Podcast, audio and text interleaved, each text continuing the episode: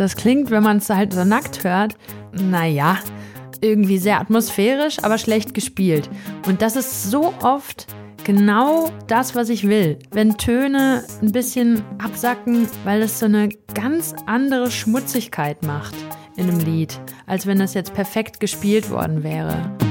Tracks and Traces. Ein Song, sein Sound und seine Geschichte. In Zusammenarbeit mit Sonos, dem smarten Soundsystem für zu Hause, mit dem ihr eure Songs genauso hört wie vom Künstler beabsichtigt. Wie entstehen eigentlich die besten Songideen? Wenn man so ganz für sich ist oder eher wenn man unter Leute geht? Wenn man frisch verliebt ist oder sich gerade getrennt hat? Auf Reisen in fernen Ländern oder zu Hause auf dem Klo? Der Song, um den es jetzt geht, hat jedenfalls eine Vorgeschichte, die ich so noch nie gehört habe.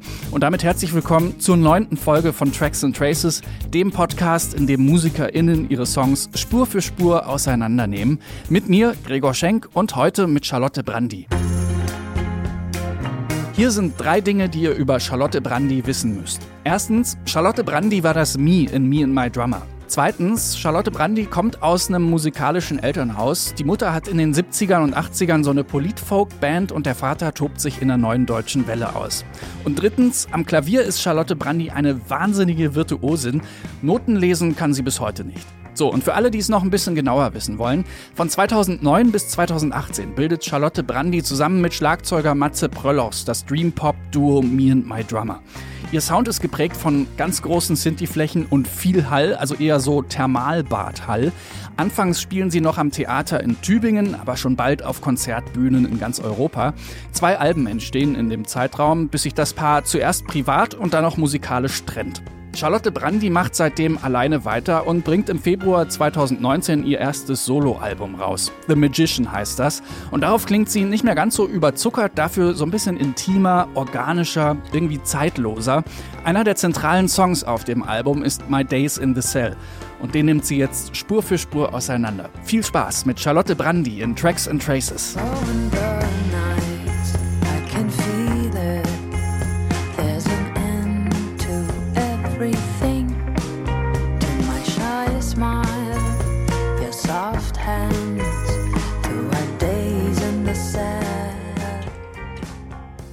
My Days in the Cell ist eigentlich das erste Lied gewesen, was ich nach der Entscheidung, jetzt Solo zu schreiben, geschrieben habe. Und ich hatte einen gebrochenen Fuß und war versehrt. Und mir geht's im Leben sehr gut. Also ich bin gesund auf die Welt gekommen. Ich hatte liebe Eltern, genug zu essen, so, alles fein. Und dann bricht man sich den Fuß und denkt, na ja, mein Gott, brichst du halt einen Fuß, dann, also, mach jetzt nicht so ein riesen Ding draus.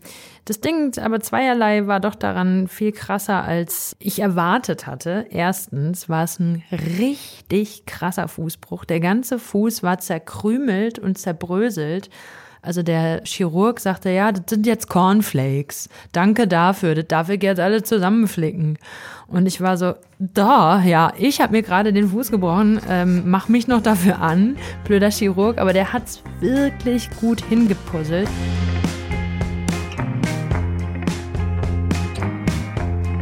Die ganze Statik dieses Fußes war im Arsch. Und der hat die so gut er konnte nachgebaut. Aber der konnte die nicht perfekt nachbauen, sodass mein äh, linker Fuß jetzt immer noch so viel dicker ist und viel schneller ermüdet. Das linke Bein ist immer dünner als das rechte. Nicht viel, aber ich weiß es. Und so eine Verletzung, die bleibt, die trägt man mit sich rum. Und das war diese Erfahrung, die ich gemacht habe und dachte, wie krass ist das eigentlich, wenn jemand seine Beine verliert? Ich werde ja jetzt in zwei Monaten wieder laufen können, aber was ist mit den Leuten, die das nicht können? Die müssen eine andere Perspektive einnehmen. Die werden immer tiefer sitzen als andere oder die werden künstliche Beine haben. Und solche Gedanken waren irgendwie voll wichtig dafür, dass es kreativ in meinem Kopf losging.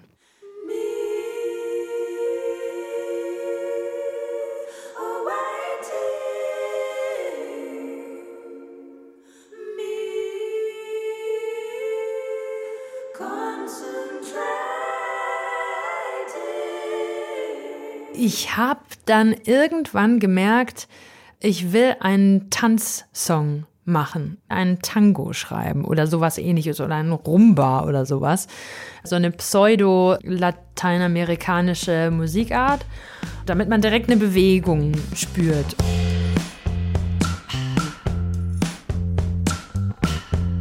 Durch diese Kastagnetten oder durch das Tambourin, was zu hören ist, durch die ganzen perkussiven Elemente wollte ich, dass markiert wird, dass hier auf jeden Fall getanzt werden darf. So. Also nicht übermäßig gemoscht, damit man auch zuhört. Deswegen fand ich diesen Stil so gut. Der hat was nach vorne ziehendes, aber was sehr die Spannung, die Eleganz und das Tempo ist genau richtig in der Mitte von allem, so dass man nicht hetzt und sich auch klar als Körper zu erkennen geben muss.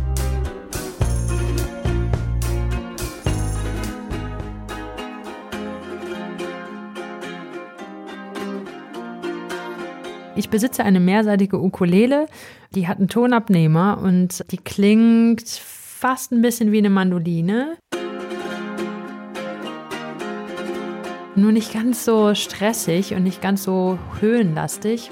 Ich wollte die sozusagen als Kerninstrument etablieren, an diesem Instrument entlang dieser pseudo-lateinamerikanische Tanz dann markiert wird. Ich kann eigentlich nicht Gitarre spielen und ich habe auf dem ganzen Album äh, sehr, sehr, sehr viel den Mammutteil der ganzen Gitarren selber gespielt.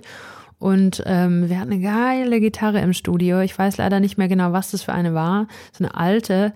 Und auf der ging es auf einmal. Also wieder Lektion in, wenn es das richtige Instrument ist, dann kann man das auf einmal.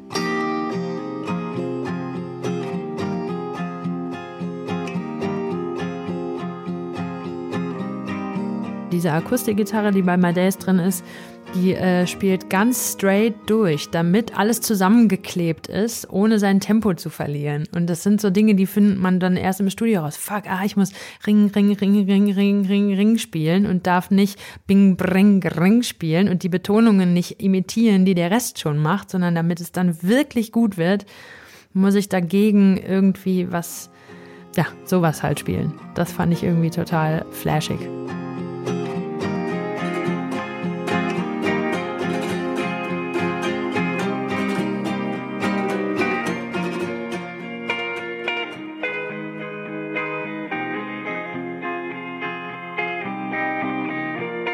Also diese Telecaster liebe ich. Ich liebe diese Gitarre, ich liebe diesen Sound und ich liebe auch, was die da macht. Genau diese Stellen.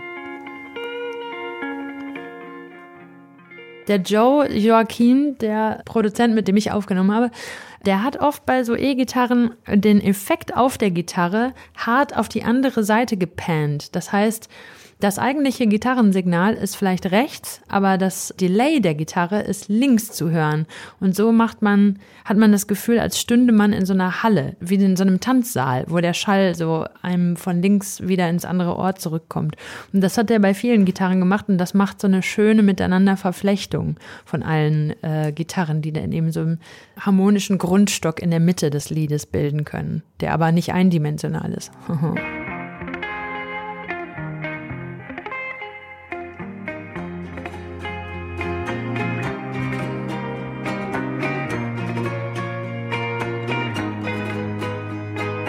darauf bin ich auch irgendwie stolz, dass ich so es geschafft habe, diesen Teppich, den wir früher mit mir und mein Drummer durch Synthesizer halt hergestellt haben, wo man einfach nur auf so einen Pad-Sound drückt und irgendwie einen Dreiklang drückt und es ist so ultra viel Sound da.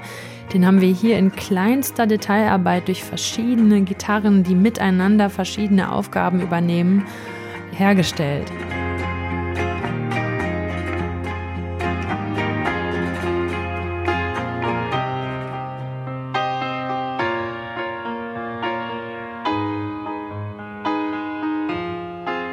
Das war auf dem Flügel, der im Baker Moon Studio stand, gespielt. Was daran die große Kunst ist, ist ein Klavier, das vor allem so akkordreich und breit gespielt wird, wie ich das da spiele. Das mischt sich in der Regel nicht so gut, wenn man so tausend andere Instrumente noch drauflegt, weil ein Klavier ja dafür gebaut wurde, ein Orchester zu ersetzen, also weil man sozusagen da die ganze Range bedienen kann.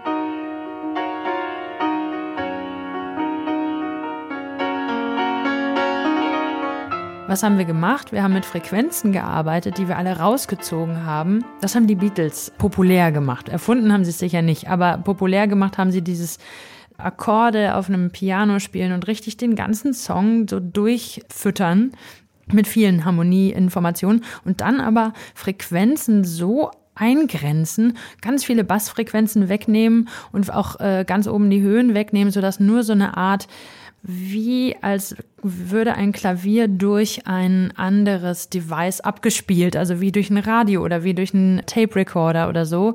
Und dadurch klingt das alles fast ein bisschen wie ein Sample. Und dann passt es wieder.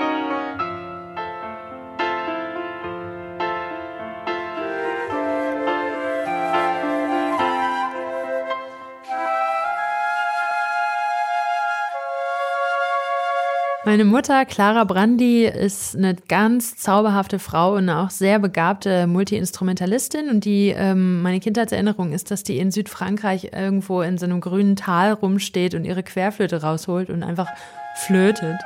Und das wollte ich unbedingt äh, auf diesem Album auch haben. Ich wollte so sie als guten Geist, äh, der mich so, ähm, so in die Solokarriere entlässt, so wollte ich unbedingt ihren Flötensound haben.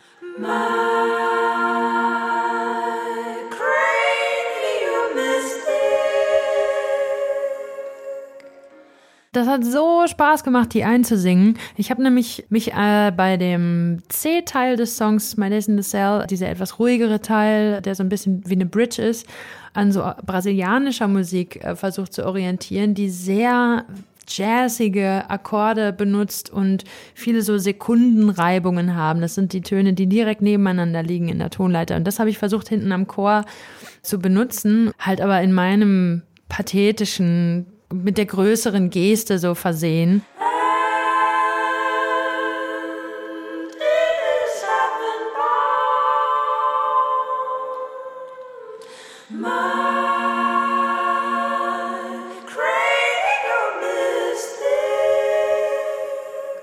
Ich glaube, das sind schon insgesamt so zwölf Stimmen oder so, weil ich auch viele Stimmen äh, gedoppelt habe, damit die stabiler sind.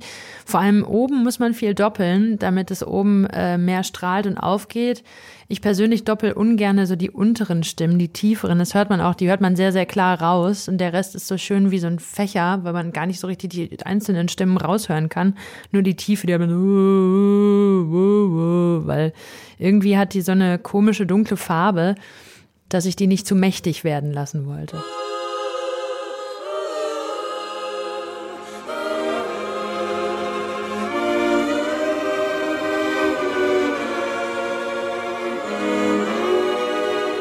Ich habe die Streicher bei My Days in the Cell selber gespielt. Also da am Ende sind noch äh, Celli, mit denen die Backing Vocals dann zusammen interagieren. Und das hat auch so unfassbar Bock gemacht.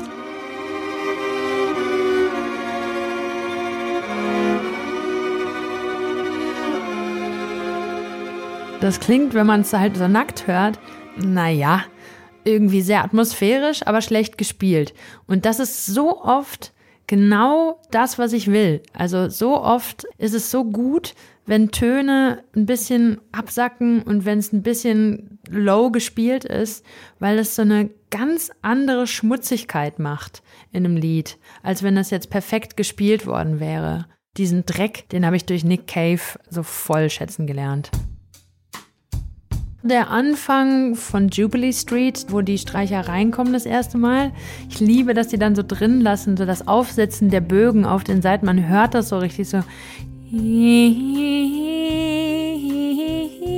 Ist alles ganz vorsichtig und tastend.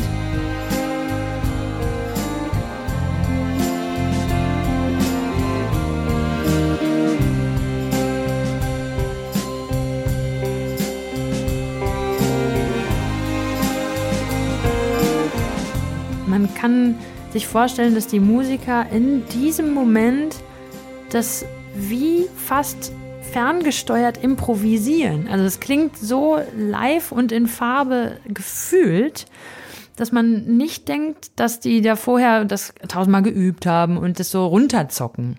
Also das finde ich immer sehr schön, wenn das gelingt, dass man nie dieses ich zock das mal eben so runter Gefühl äh, bekommt. Oh, in the night I can feel it. There's an end to everything. Die Main Vocals bei My Days in the Cell, das war eine Glaubensentscheidung von mir. Ich war natürlich verführt, da jetzt eine riesen Hallfahne drauf zu klatschen auf diese Spur und die auch anders zu interpretieren. Also es ist ein Riesenunterschied, ob man halt singt, As time bends, it bends me too, so wie wir es jetzt hier hören, oder ob man mit einer riesen Hallfahne singen würde, As time bends, it bends me too. Und so viel extrovertierter, viel crooniger, viel schmalziger am Ende dieses Lied so bezuckert. To my shy smile, your soft hands, to our days in the cell. Weil ich mich zeigen wollte und nicht schon wieder hinter irgendwelchen tausenden Effekten verstecken. Und da ist My Days in the Cell so richtig der Scheideweg gewesen. Und ich wollte, dass es nah klingt, nahbar, brüchig, unperfekt und zeitlos dadurch. Und nicht schon wieder so eine 60s Reminiszenz.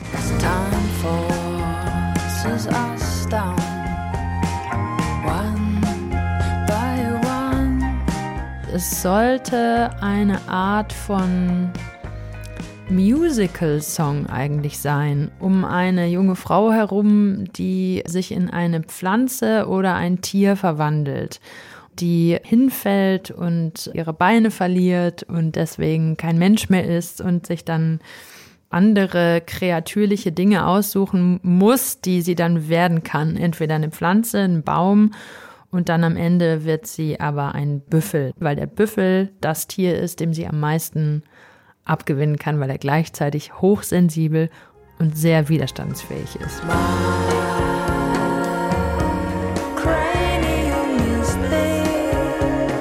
Ich finde, bei Kafka ist es ganz typisch maskulin, dass das Krasseste für den Mann sein muss, verwandelt zu werden, was anderes zu werden.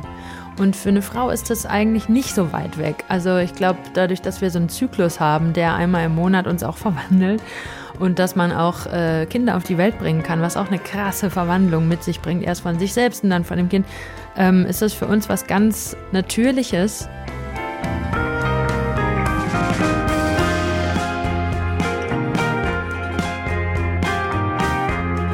Das Wichtige an der Story ist eigentlich, dass die Entscheidung, was man werden möchte, das obliegt der Frau und die kann frei entscheiden, die kann sich alles angucken und sagen, okay, ich bin zwar gehandicapt, ich kann nicht mehr laufen, aber jetzt stellt mich dieser Mangel vor eine neue Wahl und auf einmal sind tausend Türen wieder offen, die ihr gar nicht offen waren, standen, als sie laufen konnte. So, und dann geht sie halt alles durch und guckt, was ist eigentlich das Geilste? Ist es geiler, ein Baum zu sein oder geiler, ein Büffel zu sein? Oder ist es geiler, eine Schlange zu sein oder ist es geiler, ein Vogel zu sein? Und ähm, das fand ich spannend. As time bends, it bends me too. Relentlessly. Ich stelle mir die Zeit vor wie etwas, das sich beugt, weil die ja auch anders vergeht, zum Beispiel oben im Weltall oder unten auf der Erde. Also ich stelle mir so das Universum als Schlauch vor, durch das so dieser Planet so durch muss und es vergeht halt Zeit. Und die beugt alles, was auf diesem Planeten ist, so lange runter, bis es tot ist und dann wieder neu ersteht. Und dann kann es ganz kurz blühen und dann muss es wieder gehen und so. Und diese ganze metaphysische Träumerei, die ich jetzt beschreibe, die wurde so ganz groß, als ich mich nicht bewegen konnte, weil ich gemerkt habe, Zeit vergeht ganz, ganz anders, wenn man sich nicht bewegen kann.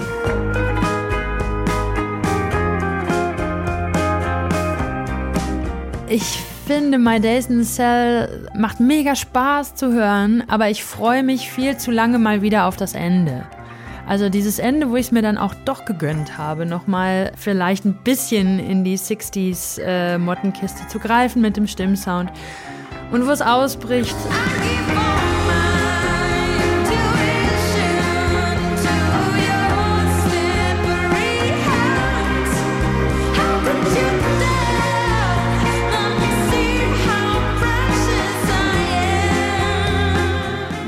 Eigentlich so viel Spaß, dass ich mir selbst ein bisschen böse bin, dass man so lange braucht, bis es da hinkommt. Aber der Weg dahin ist auch geil. Also, ich weiß nicht, ich finde das Lied an sich, es kriegt von mir eine 1 minus. Und das Minus deswegen, weil ich finde, dass die Flöten lauter hätten sein müssen und dass man vielleicht das, was erst am Ende kommt, als Refrain hätte etablieren können. So ein bisschen mehr den Hörgewohnheiten hätte man da folgen können. Ich glaube, dann wäre es voll der Hit geworden.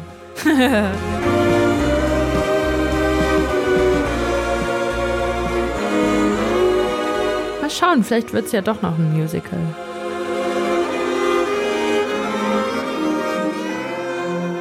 Und hier ist der Song in seiner Gänze. My Days in the Cell von Charlotte Brandy.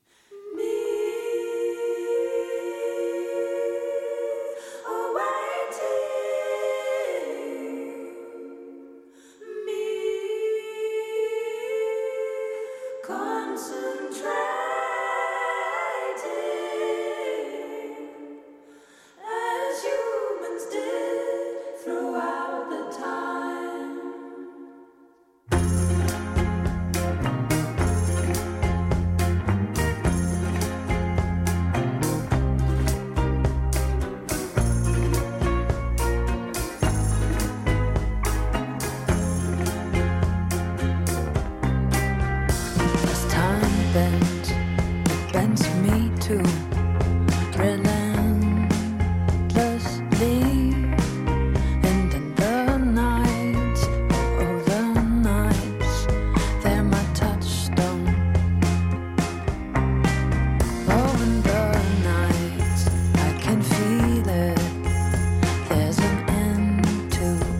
breathe.